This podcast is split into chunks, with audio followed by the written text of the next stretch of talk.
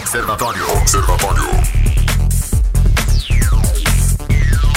Muito boa tarde, está entrando no ar o Observatório aqui na sua 96 FM, a FM oficial de Goiás. Aqui Rogério Fernandes, nós vamos juntos até às 19 horas trazendo notícia e informação para você através da frequência 96.3 FM. Uh, conosco hoje na bancada Weber Witt, o nosso produtor, sempre atento, ligado em tudo que está acontecendo, atualizando você em tempo real. Uh, também Guilherme Verano, boa tarde, Guilherme Verano. Boa tarde, Rogério. Boa tarde, ouvintes do Observatório. Se me permite, eu, eu, eu, queria fazer uma dedicatória no programa de hoje, singela, né, para o doutor João Asmar. O doutor João Asmar, aqui tantas vezes, né, foi nosso entrevistado aqui na 96, na 97, em diversos canais de comunicação. Que pessoa fascinante que era o doutor João, né? Com 97 anos, lucidez total, né? Sabia de tudo, tudo, absolutamente tudo da história de Anápolis, com precisão de datas, de nomes, né? Vai fazer muita, muita falta, né? Mesmo com 97 anos, faz falta. Durou muito, mas podia ter durado mais um pouquinho, né? Então fica claro, nossa imensa saudade do Dr. João, sempre carinhoso comigo, todo mundo chegasse perto dele, sempre com palavras gentis, carinhosas. Então, um abraço aí para a família do Dr. João, né? Fica é claro, a, a, imagem de uma pessoa boa, né? Que veio e fez muito, mas muito pela cidade de Anápolis, né? Foi vereador, né? Foi político, é, advogado. Puxa vida, uma palestra do Dr. João, um improviso do Dr. João era uma aula de jornalismo para qualquer um. Tá certo? Então, um beijo carinhoso em toda a família e, é claro, na, memória do Dr. João Asmar, tá bom? E só para frisar, um abraço para a família do Dr. João Asmar e, e quantas pessoas apareceram no velório que a família nem conhecia e, e falando da, de que foram ajudadas pelo Dr. João Asmar e ele não fazia publicidade nenhuma disso porque fazia de coração. Né? Um abraço à família, fica aqui os nossos sentimentos. Boa tarde também, doutor Márcio Dourado, professor, economista, professor universitário. Ai. E aí, Márcio? É... Dias difíceis, né? Boa tarde. Dias difíceis. É só fazer um parêntese aqui. É, Dr. João Asmar também foi diretor da FACEA, que foi a Faculdade de Ciências Econômicas de Anápolis. Tive a oportunidade de conversar com ele também. Então ele foi um precursor desse economista aqui que vos fala também. E dias difíceis na nossa economia, é, digamos assim, tempos complicados de se viver, com muito cuidado aí com o desespero eu acredito que hoje o nosso programa ele tem que ser assim algo bastante reflexivo. O que vamos fazer nos próximos dias, né? É, Guilherme Verano, Márcio Dourado, é, saiu hoje, a gente vai repercutir daqui a pouco, né, a questão do, é, dos decretos aí com relação ao que é para fechar, o que não é para fechar. É, falávamos aqui nos bastidores, né, Márcio, da importância do, do, do, pequeno comerciante nesse momento ser abraçado pela economia. Lógico, como disse o doutor Murilo ontem, não é o momento de pensarmos em dinheiro, é o momento de pensar mais é nas vidas. Porém, é, o, o, o, impacto financeiro que pode ocasionar Uh, estas, eh, esta paralisação, essa quarentena, vai fazer com que muito comerciante pequeno, muito autônomo, quebre. Então, é, na hora de, de comprar, é, esse é o momento de ser solidário também e privilegiar o pequeno? Pois é, Rogério. A economia ela vive de giro. É, ela vive o chamado fluxo circular da renda, que significa o que? Eu recebo meu salário, consumo em determinado estabelecimento, o dono desse estabelecimento demanda da fábrica, o funcionário da fábrica é meu aluno, por exemplo. Na medida em que a gente começa a desligar elos dessa cadeia, o comércio ele começa a sofrer mais. E o pequeno ele tem um problema. O grande supermercado ou a, as grandes redes, ela também vai sofrer com isso, mas eles têm reserva de emergência. E os pequenos não. Os pequenos costumam trabalhar extremamente alavancados, que significa que hoje eles têm lá na prateleira uma mercadoria que eles compraram, com perdão da palavra aí, fiado, para vender e nesse giro pagar o funcionário dele e depois pagar o fornecedor. Grande problema. Com o coronavírus, essa suspensão, pessoas é, se alarmando, não comprando, fechando o estabelecimento, o aluguel dele não vai fechar, não vai suspender. Então ele vai ter que pagar essas contas sem ter o giro devido. Então, a, o conselho que a gente dá é o seguinte: se você puder, é, compra no mercadinho no seu bairro, compra na padaria próximo da sua casa, tenta manter viva essa chama aí do pequeno comércio, porque senão daqui a bem pouco tempo você vai, vai ter que. Vai passar o coronavírus, se Deus quiser, isso vai passar é, não tão breve assim como a gente pensa, mas deve passar. E assim, é perigoso tudo, você tem que ir longe para comprar as coisas. Então, sim, o pequeno ele sofre muito. Ontem, acertadamente, muita gente fala que a gente critica muito aqui. Ontem, acertadamente, por exemplo, o ministro Paulo Guedes anunciou uma medida muito boa pros, pra, para as pequenas e médias empresas.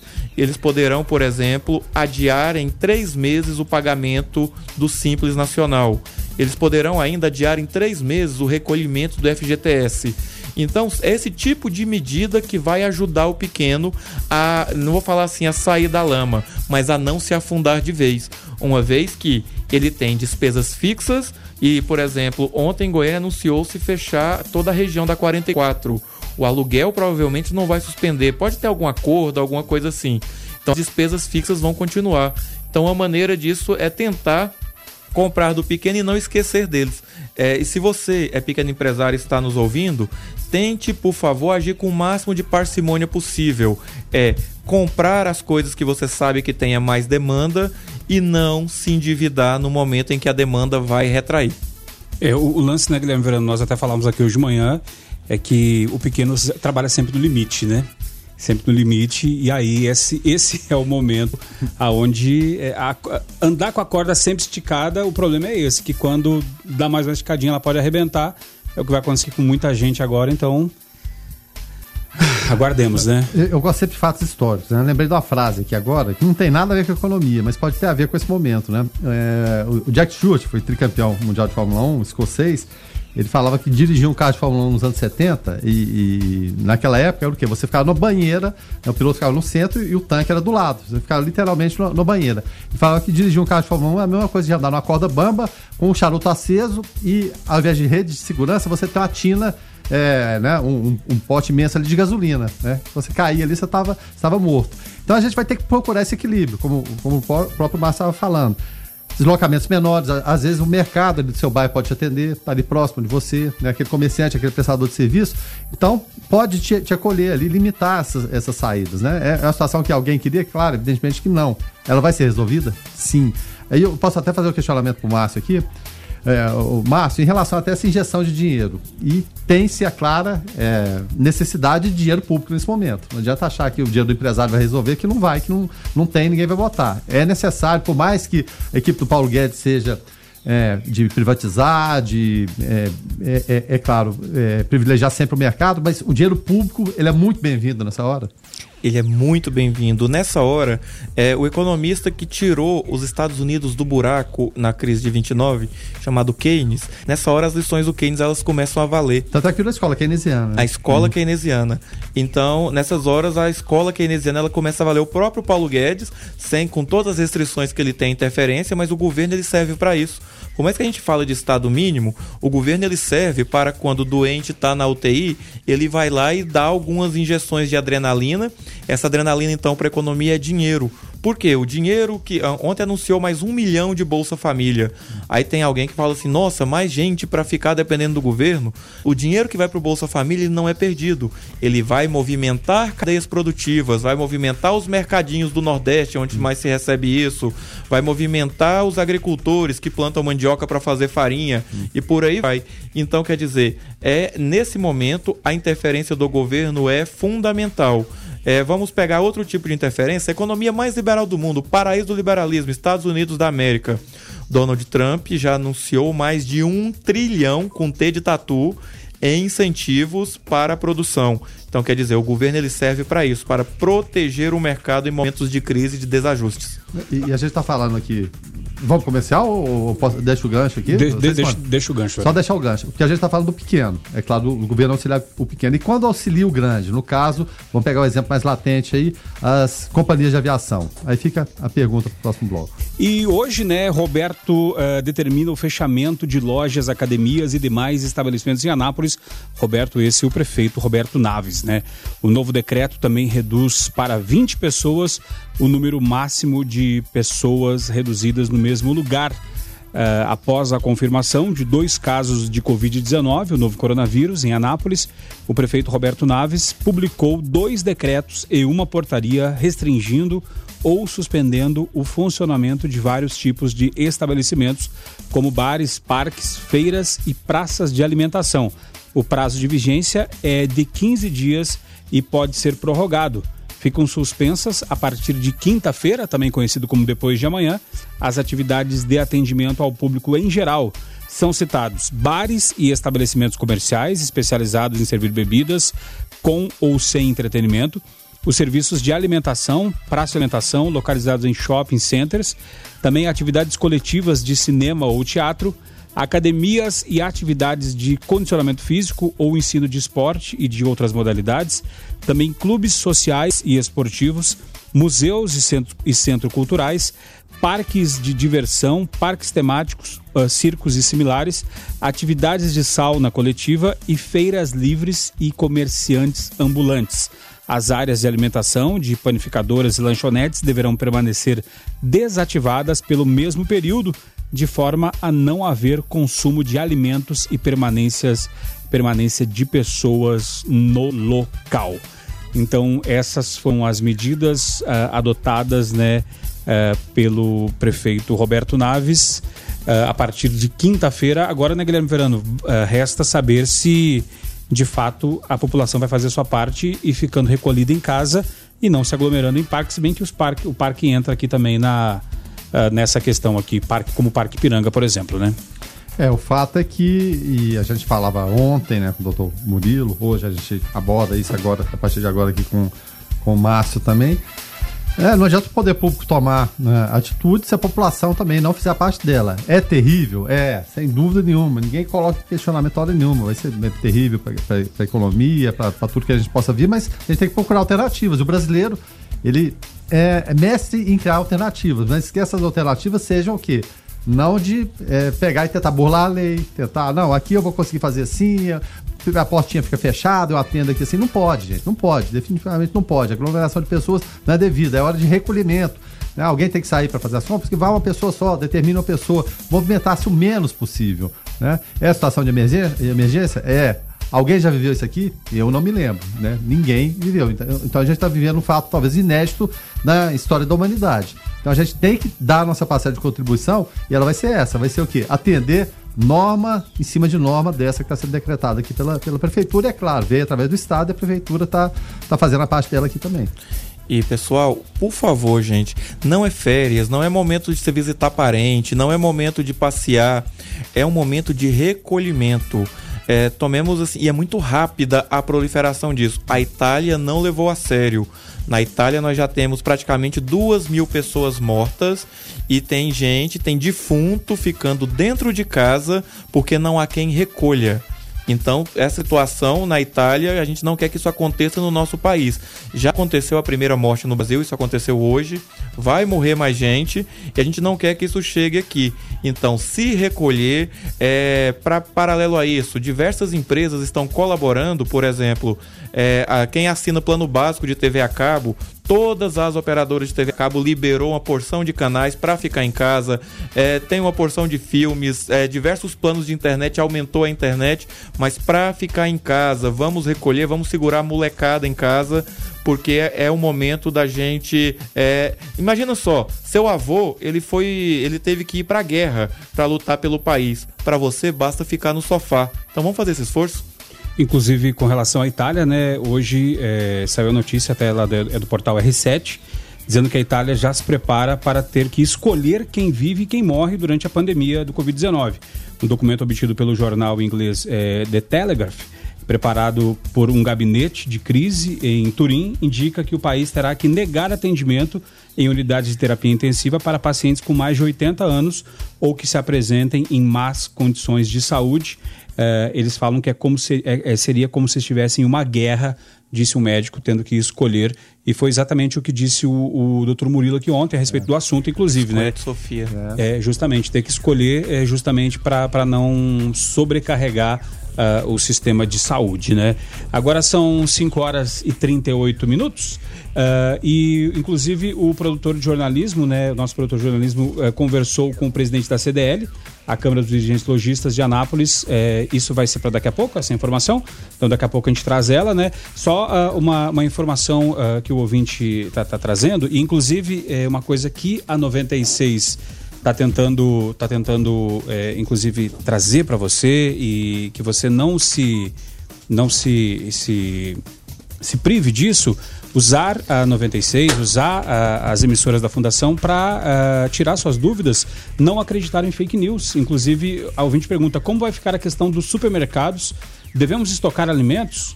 Eles perguntam, boa tarde, divulgue a questão do que está uh, fechado na quarentena, nessa quarentena, né? Isso, a ela, dúvida da ouvinte, é, que nós divulgamos aqui essa questão da quarentena e a preocupação é com relação aos supermercados.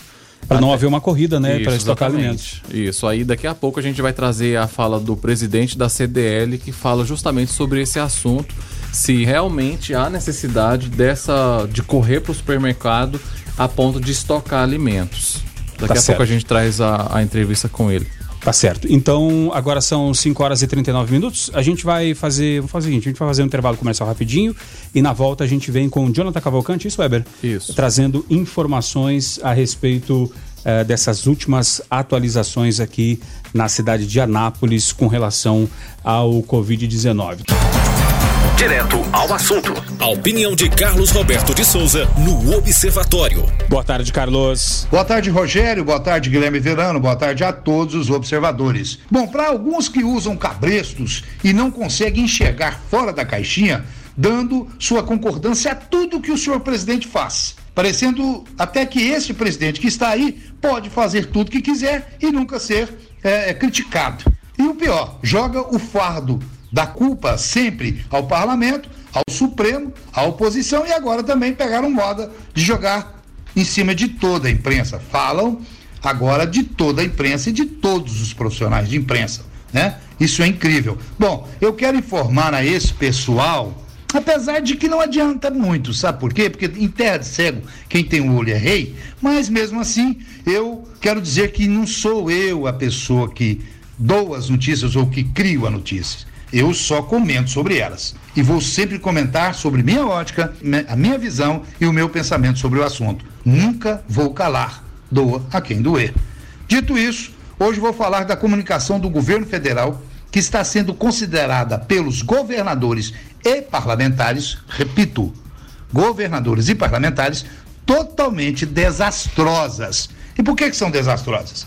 Na avaliação deles, dos governadores e parlamentares, eles avaliam que o país parece estar sem comando e que os ministérios estão, agora, nesse momento, passando mensagens contraditórias. Por exemplo, enquanto o Ministério da Saúde fala em diminuir a circulação cada vez mais de pessoas, o Ministério da Economia anuncia medidas, ou vão começar a anunciar medidas que até conta com certo aumento de circulação de pessoas em locais e ruas.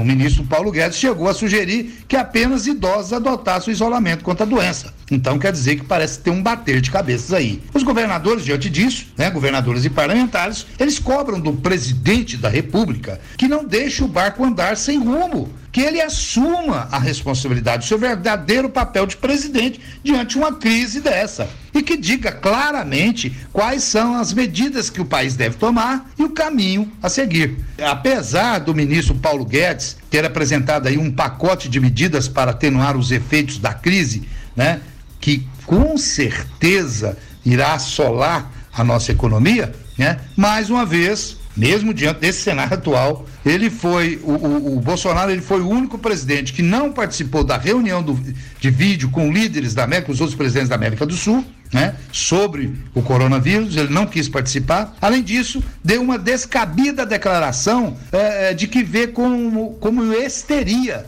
os governos radicalizarem medidas de restrição. Ele chegou a dizer que a luta contra a pandemia se dá num, num contexto é, parecendo a luta pelo poder. Meu Deus! Olha só o que, na verdade, o nosso presidente Bolsonaro consegue enxergar meio a tudo que está acontecendo no mundo e principalmente no Brasil.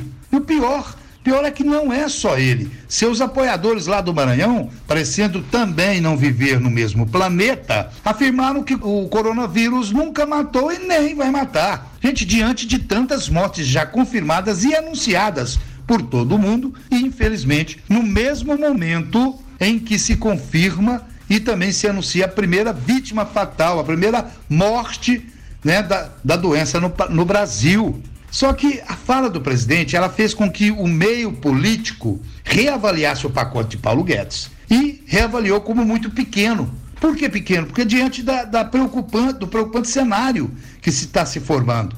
e dos vários alerta de possíveis quebradeiras vindo por parte do setor privado e que até agora nem sequer foram ouvidos. É, gente, é muito difícil admitir que ainda exista pessoas, seres humanos, que mesmo diante desse cenário horroroso, temeroso, apavorante, né, que começamos a atravessar, é isso mesmo, começamos a atravessar, não consegue desarmar, jogar suas armas, mesmo que temporariamente fora, e pensar no todo, né? Pensar no bem do próximo, que acaba sendo o bem comum. E o mais importante, unir em nome do bem que nos torna todos iguais, do único e maior bem que Deus nos deu, a vida. Senhores, Carlos traz aqui no seu comentário é, a questão do cenário nacional com relação ao coronavírus, com relação à posição do governo. E aí eu quero fazer um, até relembrando o falecido Gustavo Bebiano, que foi o primeiro ministro a ser fritado pelo governo é, durante né, o seu.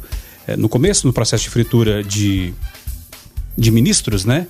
E aí teve hora que Moro foi, foi, foi esvaziado o seu ministério, que estava se destacando demais, e outros ministros também. Onyx. Seria dessa vez a hora de Mandetta uh, ser a vítima do. Do, do, do setor lá, do, do, do setor que Gabinete do ódio. Gabinete do ódio, né? Uh, Mandetta começou a, a, destacar por ser uma, uma das uh, figuras mais lúcidas dentro de todo este cenário e o que, que aconteceu? É, ele se alinhou com é, o governador de São Paulo para tomar medidas em São Paulo, que é a maior cidade do Brasil, por consequência, onde vai ter o maior número de casos. E o presidente fez beicinho, falou pá, que não, instalou o gabinete de crise e esvaziou isso de é, esses poderes de, de, de mandeta. Seria essa uma estratégia para não fazer esse cidadão brilhar? É, se acontecer isso mesmo, é, aí eu vou para a interdição do homem. Por quê? Rogério, quando a gente imagina essa situação, situação de calamidade pública, caos público, na forma como está, você não tem partido político. É, por exemplo, Ronaldo Caiado, um dos governadores, digamos assim, mais apoiadores mais ferrenhos do Bolsonaro, foi para a manifestação domingo também foi para manifestação falar, gente, vai para casa, sai, desconcentra, por favor. É, é, é, legítimo, mas faz de casa porque agora não é dia. Então, quer dizer, nesse momento não vale, e, isso vale para qualquer um que esteja nos ouvindo, não tem lado tem que estar tá todo mundo pro lado da vida do bem-estar da população. E o Mandetta tem se destacado pela sua discrição e pela maneira séria com que tem encarado. Já, já falamos aqui há duas, três semanas que o Mandetta está conduzindo isso da, da melhor maneira possível. E se o processo de fritura dele, por ele estar se aproximando de pessoas da oposição, gente, imagina só, uma pessoa vai morrer por quê? Porque o governador do estado não é alinhado ao governo federal.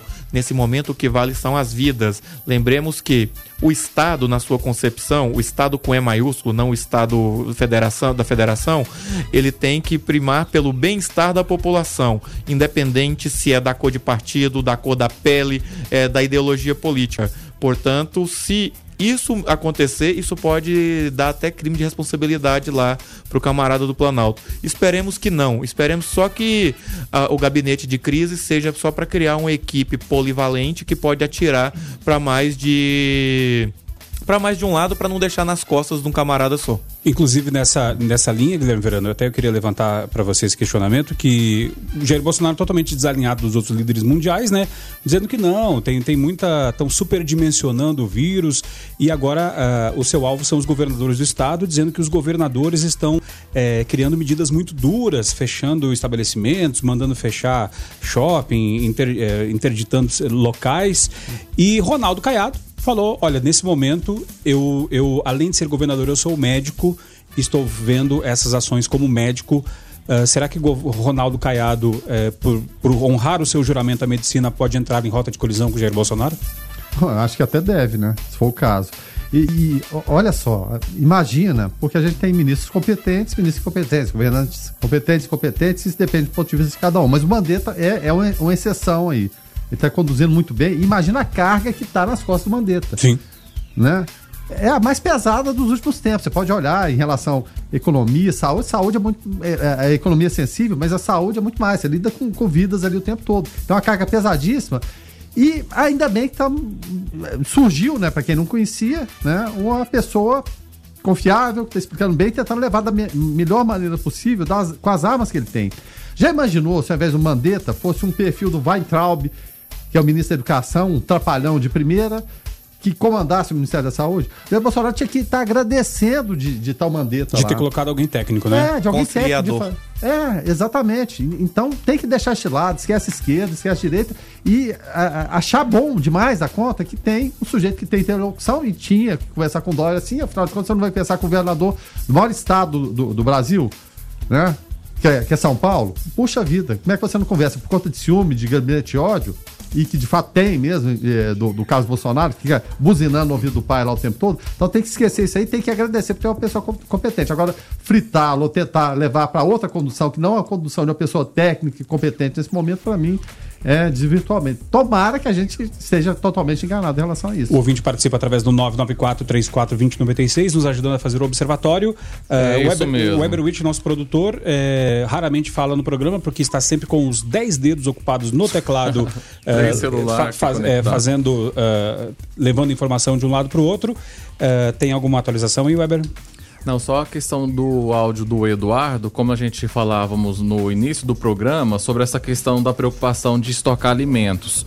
O Eduardo, ele mandou um áudio pra gente e na volta, agora na segunda hora do programa, a gente vai retomar o assunto com a fala lá do presidente da CDL. Atualização, Jonathan. Atualização agora. Atualização nesse momento sobre, Sobre- o Covid-19 Em em Anápolis. Anápolis. fala Jonathan Cavalcante. Até às 17 horas de hoje, o município de Anápolis tem dois casos confirmados do Covid-19. O segundo caso confirmado na noite de ontem, segunda-feira, dia 16, é de um paciente de 41 anos que esteve na Espanha. O atendimento foi iniciado na rede pública e tanto quanto os contatos diretos estão em isolamento domiciliar. No momento, segundo aqui a Prefeitura de Anápolis, existem nove casos suspeitos, dez descartados e dois confirmados. Ressalta-se que os números são dinâmicos e, na medida em que as investigações clínicas e epidemiológicas avançam, os casos são reavaliados, sendo passíveis de reenquadramento na sua classificação. Novos boletins com dados atualizados serão divulgados diariamente por volta das 17 horas. Então, de acordo com essas informações de momento, Anápolis permanece com dois casos confirmados de Covid-19. O primeiro é de uma mulher de 69 anos de idade, que veio da Itália, e o segundo caso é de um homem de 41 anos que esteve na Espanha. Dois casos confirmados, verando mais nove suspeitos. Eh, se seguirmos aquela projeção que o doutor Murilo, além de médico, é físico, então, então entende só um pouquinho de matemática também, eh, f- tiver correta, a cada três dias dobram os números de casos. Desses nove, dois foram confirmados, teremos quatro casos dentro dos próximos três dias. É, a tendência, claro, evidentemente é essa, porque é, é- é baseado em que? Suposição? Não, é baseado no que está acontecendo, está acontecendo lá fora, né? De casos irem dobrando essa proporção. Tomara né, que não aconteça, né? Mas a, a tendência é que de fato aumentem. Mas mais importante, ou tão importante quanto isso, é estarmos preparados. Em, em relação a isso, atitudes foram tomadas pela Prefeitura Municipal, governo do Estado, né? Tá aí o decreto que a gente leu agora há pouco. Então resta-nos o quê? Seguir, seguir essas normas para tentar facilitar um pouco o processo para as pessoas que realmente precisam. né? Não pro- procurar os- as unidades de saúde de forma desnecessária, né? saber a quem procurar. Todas essas relações existem no site da Prefeitura, Secretaria de Saúde, saber o que fazer em cada situação. Às vezes a gente perde muito tempo pesquisando coisas fúteis na, na, na internet, em Google, o que seja. Então pesquisemos, né? É claro, a gente vai passar essas orientações e passa aqui o tempo todo. Só que, de repente, o ouvinte não, não escutou, mas você tem todos os canais adequados para saber como proceder em caso de necessidade. A bancada hoje trazendo informação em tempo real local aqui no Observatório. Weber, pode falar, Weber? Isso, a Neia Silva. A dúvida dela é a seguinte, que o Rogério até antecipou na primeira hora. Como ficará a questão dos supermercados? Deveremos estocar alimentos? É, ela fala que nós divulgamos a questão de que vai ficar fechado para quarentena, é, mas que está tendo boatos, né, segundo a Neia, é sobre essa questão de, de estocar alimento, que, que vão acabar, enfim. E também o Eduardo mandou um áudio neste sentido, Rogério, o áudio do Eduardo. Fala aí, Vamos Eduardo. ouvir. Boa tarde, pessoal do Observatório. Boa tarde aí, galera da 96. É, estive agora há pouco comprar um item ali no, no- no supermercado, não vou dizer o nome. É. Mas o que eu observei é que o pessoal já está correndo aí para o supermercado, já, já virou aquela corrida, né, da, da, da, para fazer ali um estoque. você vê que o montante que o pessoal está levando são fardos, caixas fechadas, não é ali para um consumo, né? É, realmente o pessoal já está entrando em desespero e fazendo ali seu estoque de alimentos, o que provavelmente vai ocasionar aí um desabastecimento, né? E em consequência um aumento dos valores, né? É, eu creio que nesse primeiro momento não seria o ideal que acontecesse, né? Mas é o que está havendo já. Uma boa tarde, muito obrigado. Obrigado, Eduardo, pela tua participação. É, estamos, estamos vendo uh, empresários mal intencionados superfaturando a questão do álcool, álcool em gel, né? É, ser, será que não pode ter partido até de algum algum até dono do supermercado mal intencionado essa questão de ó, vai faltar comida para o pessoal correr as, uh, desvairadamente para os supermercados? É, Rogério, eu duvido um pouco que isso tenha acontecido com um dono de supermercado específico. É do ser humano esse, esse tipo de precipitação, esse desespero. O efeito é muito mais psicológico do que prático. Vamos lembrar de um caso recente na greve dos caminhoneiros. Falaram que teríamos que racionar, economizar combustível. De repente, as pessoas foram passar horas na frente de um posto de gasolina para abastecer a 30, 40, teve 40% é, a mais. Teve gente aí pagando 10 reais no litro de gasolina. Então, isso é psicológico das pessoas que levam esse desespero. Nos Estados Unidos, para você ter ideia, ontem eu li uma notícia que as pessoas estão estocando é, armas, comprando, fazendo fila para comprar armas e estocando, além das armas, é, comida, bebida alcoólica e maconha. Então, quando a gente. É, quando tem esse desespero por itens que as pessoas julgam ser necessários para sobreviver, certo? É, esse desespero denota que existe um algo de irracional no ser humano para isso. Por quê? As vacas não vão parar de produzir leite. O arroz que está sendo comercializado, ele já foi colhido, já está nos depósitos. Então tá lá para todo mundo. Só que se você se desesperar e ao invés de você comprar o que você compra de dois pacotes por mês, levar 10, alguém vai ficar sem.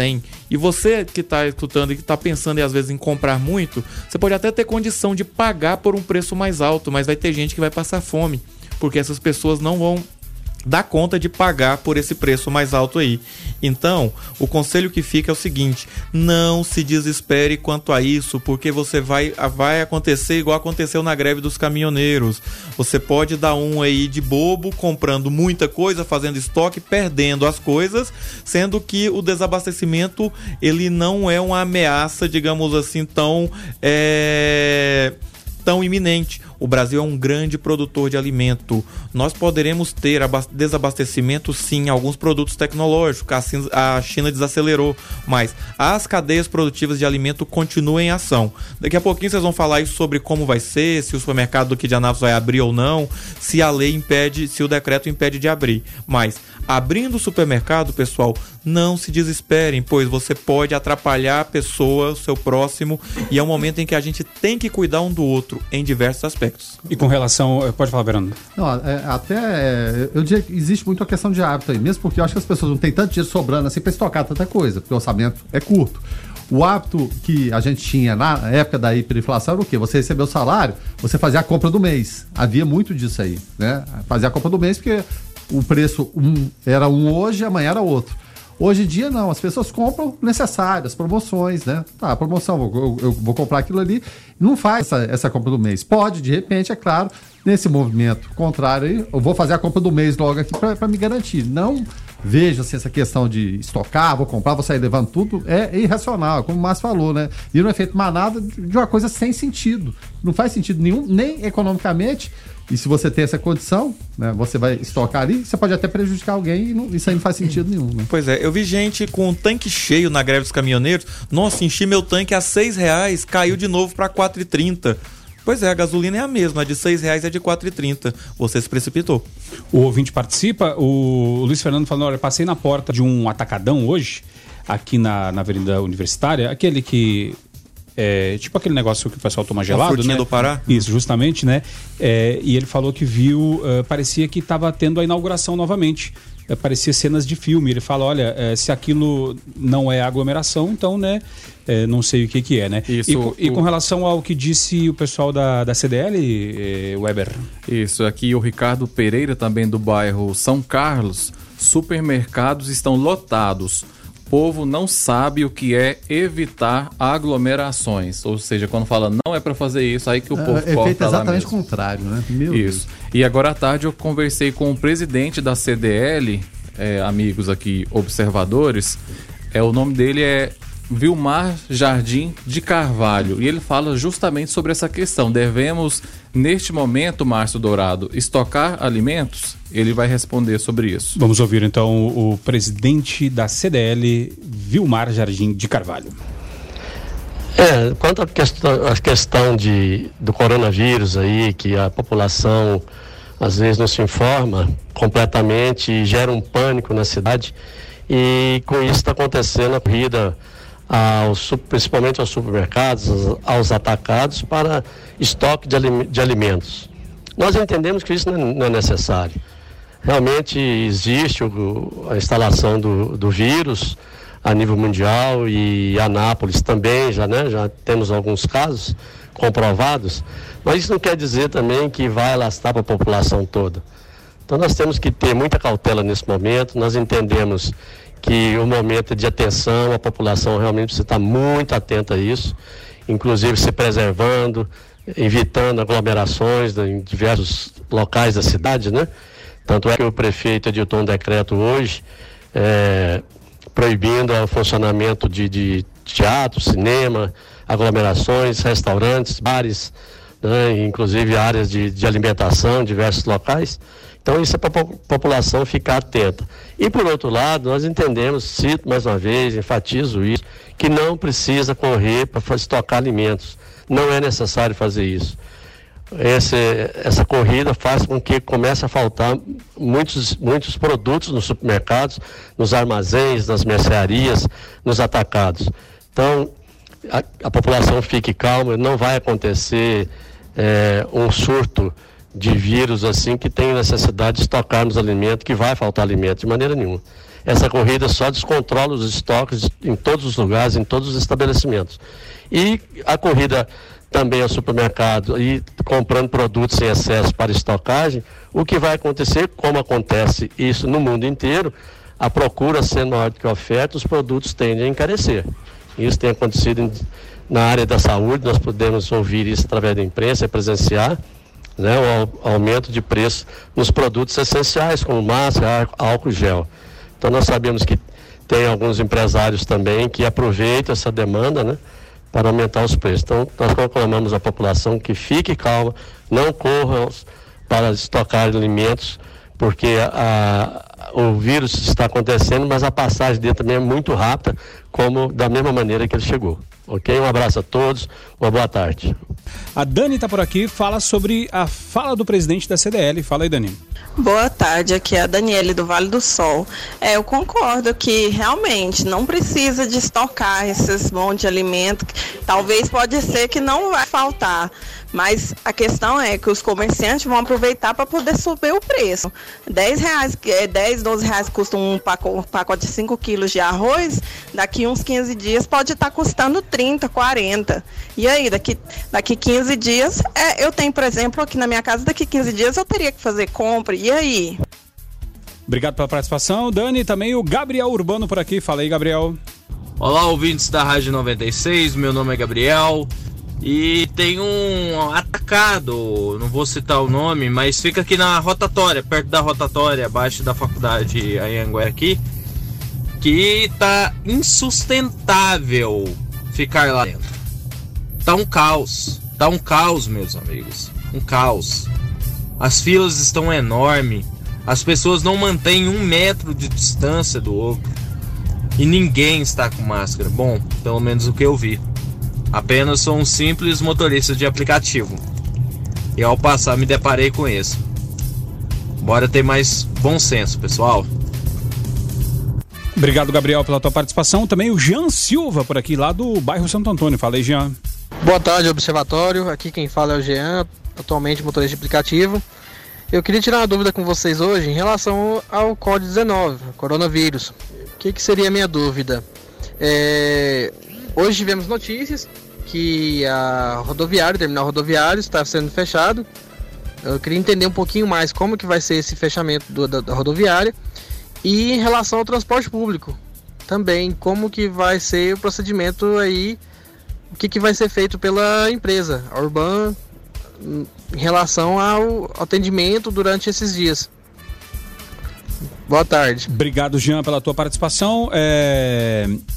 Jonathan Cavalcante, tem atualização já com relação a essa questão de muita gente perguntando, e vai fechar a rodoviária? Não vai? Qual que é a situação? Então, tem, temos informações aqui para os ouvintes do Observatório. Em coletiva de imprensa na noite de ontem, o governador Ronaldo Caiado anunciou que os terminais rodoviários de Goiás deverão ser paralisados. O governador disse: a única forma de reduzir a contaminação é com as pessoas ficando quietas. Se você circula, o risco de contaminação é maior, disse o governador. A conversa com jornalistas e radialistas ocorreu em Goiânia após após reunião no Paço Municipal com o prefeito da capital, Iris Rezende. De acordo com Caiado, as rodoviárias aqui de Anápolis e também de Goiânia serão as primeiras a serem fechadas. A medida está prevista para começar a valer a partir de amanhã, quarta-feira. Então, estamos também aguardando mais informações para saber dos ônibus que estão em deslocamento que devem chegar após quarta-feira, qual será o procedimento feito por parte do Estado. E também respondendo o ouvinte sobre a questão da Urbana Urban, através das redes sociais, a Urban informou na tarde de hoje que as linhas passarão a ter um horário especial durante o período de quarentena contra a disseminação do coronavírus. De acordo com a empresa, uma tabela alternativa foi acrescentada nos itinerários e já pode ser conferida tanto no site quanto nos boxes da estação central do terminal urbano. As mudanças já serão válidas a partir de amanhã, quarta-feira, dia 18. Os horários de sábado e domingo devem permanecer os mesmos e não há previsão de quando o serviço volte à normalidade. E ainda na nota diz o seguinte, que a concessionária salientou que os ônibus estão sendo desinfetados e os mesmos produtos usados nos veículos também estão disponíveis para a des desinfecção das mãos dos motoristas e dos cobradores. Então, esse informativo, informativo divulgado pela Urban na tarde desta terça-feira, dia 17. Agora são 6 horas e 34 minutos. O ouvinte participa através do 994-34-2096. O Odair fala o seguinte, ó. Boa tarde, eu quero saber como vai fazer daqui para frente. Uh, vai ser como toda vez vai sobrar para a classe mais fraca? aumenta os impostos para recuperar os dias perdidos? Seremos nós, os subalternos, os mais prejudicados? É a pergunta do Odair e é, essa pergunta, uh, economicamente falando, logicamente para o Márcio, e eu também quero engatar a pergunta aqui do Guilherme Verano, né, que deixou no ar na virada do, do, do bloco, né? Da hora, aliás. É, exatamente, da hora lá atrás, né? Mas a gente recupera ela agora é o seguinte, porque a gente estava falando aqui da injeção de dinheiro do poder público, né, do governo federal, quase 150 bilhões de, de reais na economia, nos, nos próximos três meses, 5 bilhões de imediata para o Ministério da Saúde.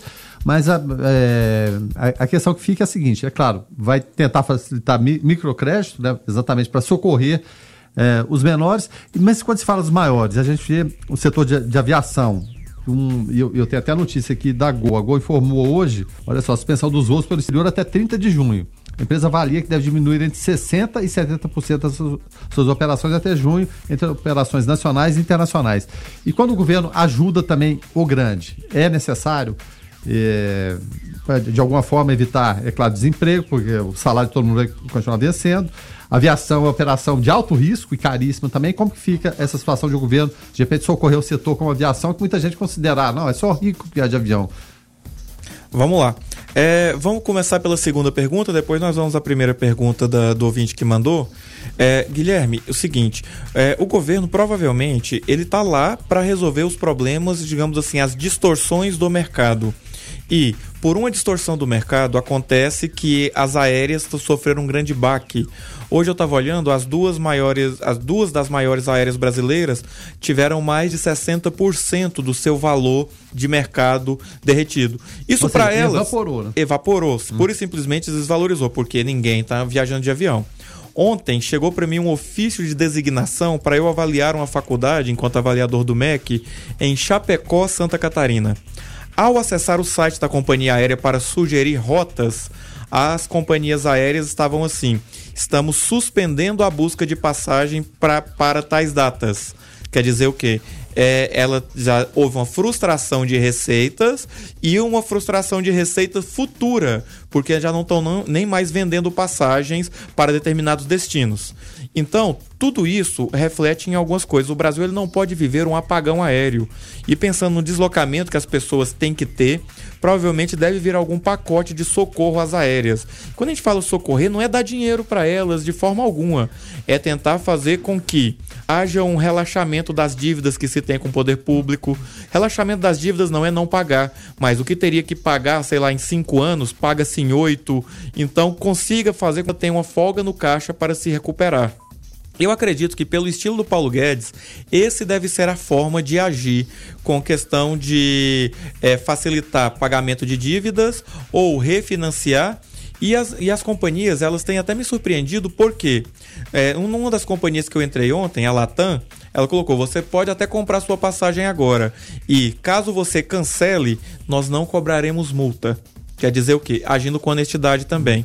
Então, penso eu que, em determinados momentos, ajudar os grandes é proteger empregos e é proteger também a malha viária, a aeroviária nacional, de maneira que nós possamos ter é, uma garantia aí de poder deslocar, curtir férias, tudo isso vai passar. A gente tem que ter esperança que mês de julho a gente já vai estar tá podendo aí viajar, viajando para a praia, passar a raiva que a gente costuma passar no litoral. É, paralelo a isso, agora nós temos uma outra pergunta. É, o ouvinte veio aqui e perguntou, o ouvinte perguntou sobre, é, será que vai sobrar para a classe baixa? Infelizmente vai sobrar para todo mundo. Vai sobrar por quê? É, com certeza o coronavírus vai atingir, já atingiu, já contaminou a geração de produto. Se a China, que é a China, é, a o produto industrial já desacelerou em mais de 13%, você imagina o Brasil. Então, quando você tem menos produto, é, consequentemente você tem, você vai precisar de menos caminhão para carregar isso, menos máquina, então consequentemente menos gente trabalhando. Então o pobre ele vai pagar no seguinte sentido: o desemprego ele não vai ter a recuperação esperada. É, se a política econômica ainda continuar engateando da forma como está, então nós ainda teremos ainda muita precarização do trabalho e o, dinheiro, o governo tem que tirar dinheiro de algum lugar. Então provavelmente a, a, a receita tributária vai ter que vir de um certo arroxo. Então, infelizmente, eu tenho que falar para você que a perspectiva para o mais pobre ela não é tão boa assim. A Cláudia Alves já me pergunta que sobre a alta do dólar nós, meros assalariados, devemos preocupar? Sim. Cláudia, você e os demais ouvintes devem preocupar. O dólar saiu da casa de R$ 3,90, R$ 3,80 para R$ reais em menos de 60 dias. Quando isso acontece, é, se você tem plano de trocar de celular, troca agora. Mas compra pela internet que ele chega na sua porta porque não, não vai na loja nesse momento, não. É, se você tem planos de comprar um computador novo, faz isso agora. Por quê? Porque esses computadores, esses celulares que você vai comprar agora, é, você vai estar tá comprando com insumos que foram adquiridos com, é, com o dólar ao preço antigo. Então você vai estar tá fazendo uma certa economia. E o dólar não vai voltar tão fácil. Porque para o dólar voltar ao preço anterior, nós devemos é, atuar com políticas estabilizantes. E essas políticas estabilizantes, elas não vão ser tão fáceis assim, lembrando que o dólar não, não valorizou somente aqui no Brasil, somente perante o real. Ele fez isso perante a maioria ou praticamente todas as moedas do mundo. Não, até em relação à oportunidade de mercado, né? O, o Márcio estava falando aí de entregar, receber em casa. Como que esse nicho é aproveitado? Pela, a, a Amazon está com a perspectiva de contratar 100 mil funcionários. 100 mil funcionários para dar conta da, da, demanda exatamente dessas entregas que vão ter que ser agora, né? Vão ser estimulados, é claro. Lá fora, muito mais que aqui, mas aqui também já nesse caminho de comprar pela internet e receber em casa. Justamente. E fica a dica também para os nossos ouvintes, muitos empresários nos escutando, muita gente assim. Se você acredita que sua venda vai diminuir porque não tem contato direto, monta um serviço de delivery, às vezes rápido, via um perfil no Instagram, via um perfil na rede social e na sua cidade mesmo, nós mostramos a peça, entregamos na sua casa. Chega lá, passamos o cartão, você só vai ter contato ali na hora de, de, de me pagar. Então, é uma das vantagens que se tem. O próprio decreto que está que tá anunciando aí que acertadamente a prefeitura coloca de restrição a determinadas coisas, ele não proíbe, até incentiva nas entrelinhas ali os serviços de entrega e de delivery delivery. Então talvez seja até uma forma de economia criativa para o pequeno não sofrer tanto. Quer dizer, será que o mercadinho, será que determinada coisa você não pode comprar via, via aplicativo de mensagens para não fazer propaganda para o WhatsApp? Então talvez seja essa maneira da gente evitar esse contato direto e evitar a aglomeração de pessoas e também do pequeno sobreviver, digamos assim, nessa, é, nessa quarentena que todos nós vamos viver estamos vivendo desde o último final de semana. O Sandro Márcio do Jardim Santana por aqui fala o seguinte: ó, vários vão fechar vários estabelecimentos e muita gente sem trabalhar. E como ficam os boletos? O governo vai, vai adiar o vencimento das contas? É o questionamento do Márcio e também o Iago Moisés por aqui trazendo a sua participação. Fala aí, Iago. Pessoal da 96, tudo bem? É, cara, eu tenho algumas dúvidas. É, eu vi muito falar sobre pedir para as pessoas ficarem em casa. Concordo, tem que pedir mesmo. Só que eu acho que tem que ficar todo mundo. O problema é você pedir para um pai de família que precisa do dinheiro no final do dia levar comida para casa. Sabe por quê? Hoje eu fui no mercado, ali no da praça, todo mundo vai saber onde é. As pessoas que têm mais dinheiro, mais aquisição, tava comprando tudo dentro do mercado. Aí como é que a pessoa que, que precisa trabalhar para ganhar o seu dinheiro ali no final do dia vai ficar em casa? Me explica. O governo não está ajudando em nada disso. A, as contas estão chegando, as contas não vão ser paralisadas por 10 dias. As contas não vão ser paralisadas por 10 dias. Assim fica muito difícil. Você vê a questão do álcool em gel, questão das máscaras, o povo está comprando para revender. Como que faz? Cadê o governo para ajudar? Como é que você vai. É, é, a preocupação maior, como que você vai ajudar o pai de família que precisa é, levar a comida para as pessoas não saírem de casa? Como que, como que faz? Cadê o, o governo para ajudar? Cadê o governo para parar as contas? Para dar mais prazo para pagar? Obrigado, Iago, pela tua participação. Uh, será que nesse pacotão do Paulo Guedes aí vão, vai ter alguma medida nesse sentido, Márcio? Até o presente momento não anunciou nenhuma medida em se prorrogar boletos ou coisas parecidas. Alguns bancos já fizeram os cinco grandes bancos já colocaram que individualmente eles vão avaliar a prorrogação de financiamentos e companhia, que seria o que as pessoas que não estão arrecadando a contento poderão adiar esses pagamentos para determinado por determinados tempos. É, quanto à questão é, relacionada à pressa das pessoas em comprar, a gente reforça. Pessoal, não façam isso porque você vai estar tá tirando, às vezes, de um pai de família. Então, tente não se desesperar quanto essa pressa em comprar. Você pode estar tá incentivando aí a alta de um determinados preços e atualizando uma questão, o próprio governador já colocou que é, veementemente que o Procon combaterá aumentos abusivos de preço, inclusive aqueles que estocam determinados produtos, leia-se álcool em gel ou coisas parecidas, é, no intento de ter guardado para quando o preço subir. Então, se você está sabendo de algo assim, denuncie. Talvez a multa vai ser muito maior do que o provável lucro que a pessoa teria. Fica o alerta vários portais liberando os conteúdos que às vezes são pagos né, a respeito de coronavírus. É, se você tiver, não tiver o acesso, entre em contato aqui com o WhatsApp da 96, mande o seu questionamento. A nossa equipe de jornalismo vai apurar, nossa produção vai apurar e vai trazer. É, vai trazer informação para você correta. Tem uma fake news rolando aí, Guilherme Verano, que fazer gargarejo com água morna, sal e vinagre elimina o coronavírus. Fake news. Mensagem falsa, né? Não, essa é falsa. Essa veio da China, que a pessoa da China descobriu. Sempre tem, né? Uma, uma pessoa em algum lugar escondido descobriu a fórmula, mas é, é, já sequestraram, mataram a pessoa porque ela ia descobrir a cura. Gente, não caiam nisso, pelo amor de Deus. Você tem todo, todo o arsenal ao alcance né?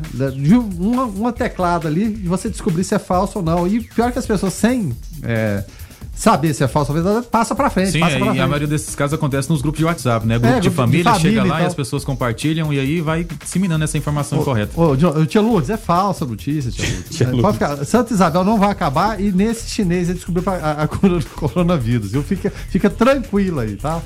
Agora, com relação a, a ontem eh, informado em primeira mão aqui pelo Observatório, é, a, informação do primeiro caso aqui em Anápolis. Jonathan, Caval, Jonathan Cavalcante estava lá ao lado do prefeito, passou a informação, o Ebrovich tocou a bola e nós botamos para o ar a informação para você, ouvinte, é, do primeiro caso em Anápolis. E aí muita gente, eu cheguei a ver, Jonathan Cavalcante, pessoas é, auto, se auto colocando numa fake news perguntando: será que sou eu a, a, a pessoa portadora? Eu não, a pessoa perguntando, né? Sim. Será que sou eu que sou portador do vírus e ninguém me avisou?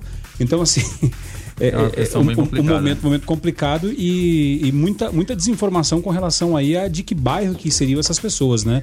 Esses casos que foram confirmados, esses dois casos, né? É verdade. É, os bairros não foram divulgados, né? Desses dois casos que já foram confirmados em Anápolis, dessas idosa de 69 anos e dessa mulher de 41 anos de idade. E ainda falando sobre o coronavírus, é, trazendo aqui uma informação para os ouvintes do Observatório, a Secretaria Municipal de Saúde de Rio Verde confirmou o terceiro caso de coronavírus na cidade. São três mulheres entre 40 e 60 anos e estão em isolamento domiciliar se recuperando dos sintomas. O quadro clínico das três é considerado leve e a primeira paciente que teria transmitido coronavírus para as outras duas deve ter alta no domingo. Então, informação importante acerca desse fato. Com isso, sobe para 10 o número de casos de coronavírus em Goiás. A Secretaria Estadual de Saúde deve publicar um boletim ainda hoje atualizando o quadro da doença no estado.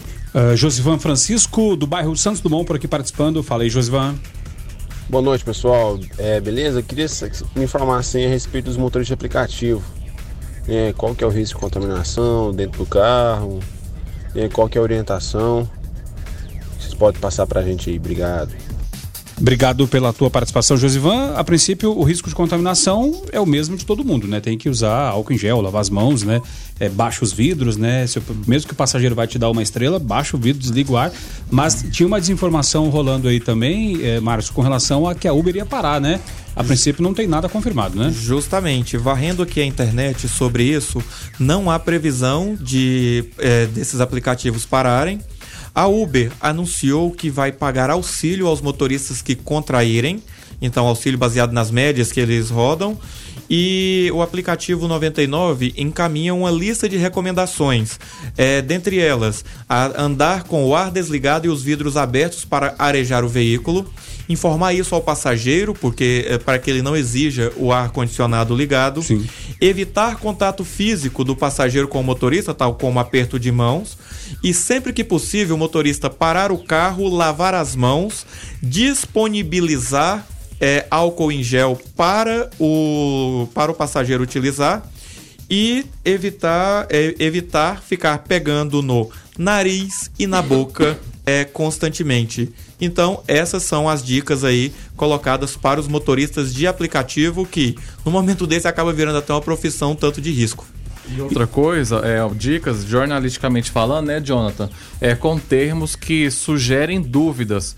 Por exemplo, é, a Uber deve encerrar, estaria dizendo, esses termos que, que propõem dúvida.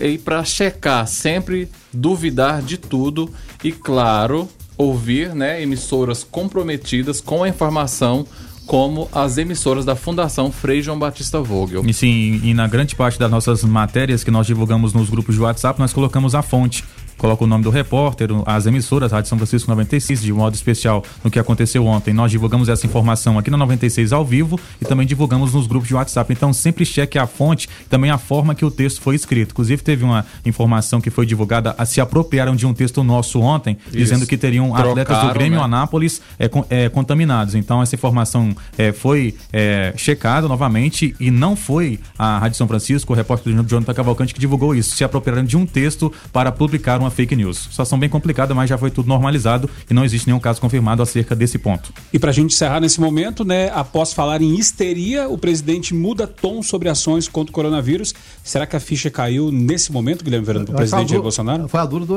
haitiano ontem à noite, né? É. Na, na porta do palácio tem que cair, em algum momento tem que cair, Rogério. A, a gente não quer, e muitas vezes o, ouvinte, tem aquele que é, é, bolsonarista, tem o lulista, tem, tem de todas as vertentes, a gente respeita todas elas. A gente não quer ficar falando mal de presidente, a gente não quer ficar falando mal das coisas, a gente quer que é, haja coerência em, em, tudo, né? E ele foi profundamente incoerente. Só para voltar e ver se a gente coloca pá de cal nesse assunto também, em relação ao, ao domingo. Aí lá, aí falar uma coisa na sexta-feira, desestimular isso, aí no domingo, quando ele viu as pessoas, ir lá e cumprimentar as pessoas. É totalmente sem pé nem cabeça, né? Ainda bem que parece que agora voltou para outra vertente. Tomara que fique nessa, né? Que é das providências sérias têm que ser tomadas, respeitar as posições do, do, do, do Mandetta, é, vê-lo como líder nesse momento. É claro, o presidente Jair Bolsonaro é o líder de tudo, mas o líder na questão da saúde, ó, qualquer dúvida, Mandetta tá aí. A mesma coisa é falar do Paulo Guedes, né? Não entendo disso aí. Consulte Paulo Guedes, então consulte o Mandetta. Então é isso que a gente quer. A gente não quer ficar falando mal e, e de posições esdrúxulas, né, inconcebíveis. A gente quer falar bem que a coisa funcione de fato. E só atualizando aqui as pesquisas é, mais buscadas hoje, hoje Google Trends, quarto lugar, impeachment Bolsonaro. Já no Twitter, em primeiro lugar, hashtag respeitem o presidente. E em quarto lugar, Bolsonaro não é mais presidente. As duas alas. Mas você vê, vê, vê, vê, respeitamos o presidente, mas ele tem que respeitar a população também. Eu acredito que o setor de robôs aí de ambos os lados é, estão trabalhando ferozmente nessa questão, né? E aqui diz ainda, Rogério, antes, porém, é, em 13 terceiro lugar, álcool gel caseiro. Se não tem álcool gel, a melhor forma é lavar a mão corretamente. Lava a mão com água e sabão, né? Dito isso, o álcool gel é um reforço, né? É, é, lavar as mãos é a maneira ideal. Isso. Não, não adianta essa loucura do Não adianta não lavar a mão e passar álcool gel também, vai isso, só espalhar mas, assim, sujeira, Mas não é né? é simplesmente colocar a mão lá na água e esfregar mais forma, ou menos, mas tem uma forma, tem uma técnica.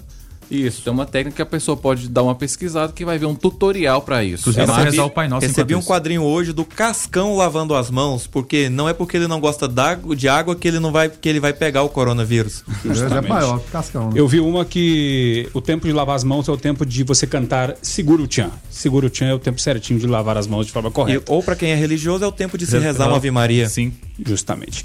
Então, dito isso, nós vamos encerrando o observatório de hoje. Deixa eu agradecer demais aqui, bancada cheia hoje, programa corrido.